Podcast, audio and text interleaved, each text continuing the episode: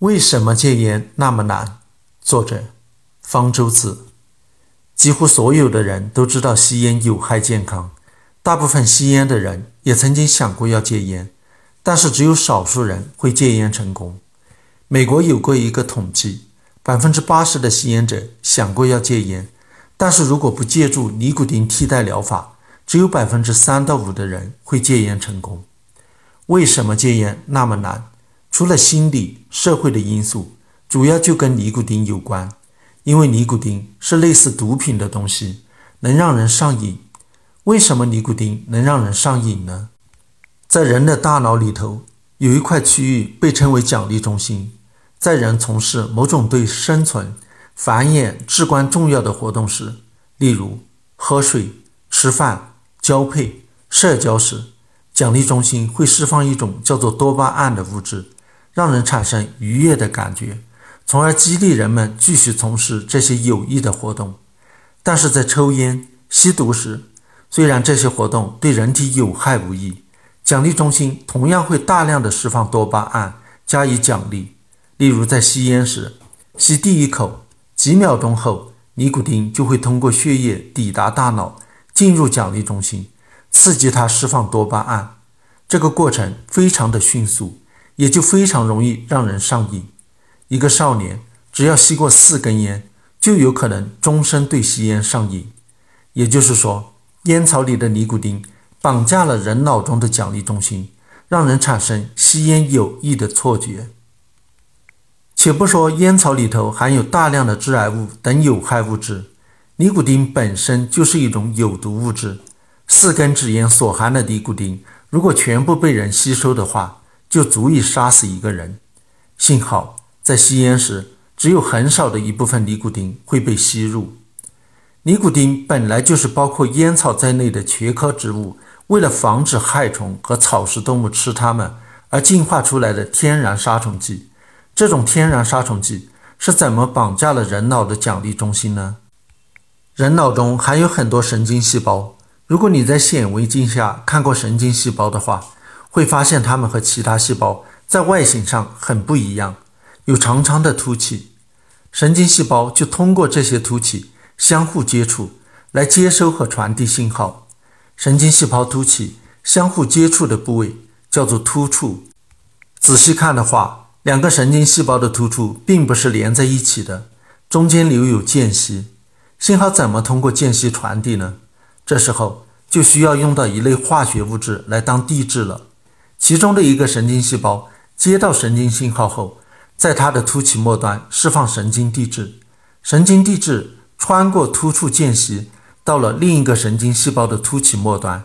这些末端的细胞膜上有很多特定的受体，神经递质与这些受体结合，信号就传过去了。最早发现的一种神经递质叫做乙酰胆碱，和它结合的受体叫做乙酰胆碱受体。乙酰胆碱受体实际上是一个由蛋白质组成的离子通道，通道平时是关闭的。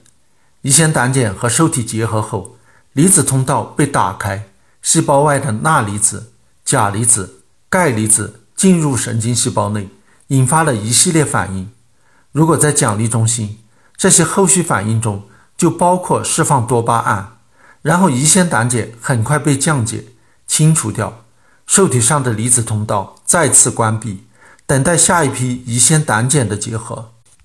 神经递质和受体的结合，就像钥匙和锁孔的结合一样，是很特定的。但是尼古丁就像一把伪造的钥匙，碰巧能够跟某一类型的乙酰胆碱受体结合，打开离子通道，刺激多巴胺的释放。而且尼古丁和乙酰胆碱受体还结合得特别紧。不像乙酰胆碱那样很快被清除掉，它的半减期长达两个小时。但是离子通道不可能一直就开着，如果钥匙一直插在锁孔里不拔出来的话，通道也会自己关上。这个过程叫做脱敏。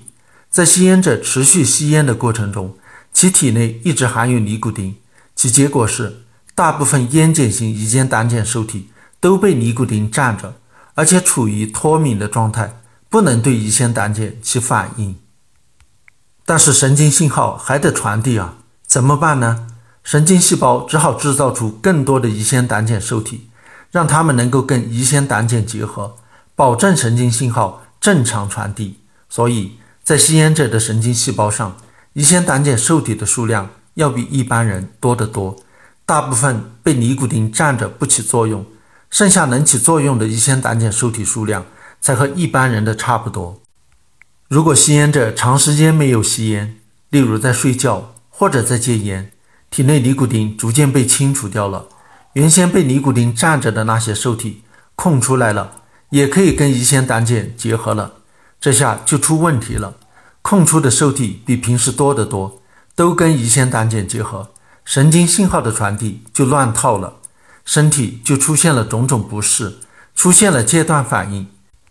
吸烟者就感到特别难受，想要尽快吸一颗，让体内空着的受体数量恢复正常。所以，吸烟一旦成瘾，已经主要不是为了获得愉悦感，而是为了避免难受。幸好，这个过程是可以逆转的。如果坚持戒烟，多余的乙酰胆碱受体会逐渐被清除掉，这是一个漫长的过程。戒烟六到十二个星期后。体内的尼古丁才被完全清除干净，多余的乙酰胆碱受体也才被清除干净，受体数量才逐渐恢复到正常水平，不再出现戒断反应。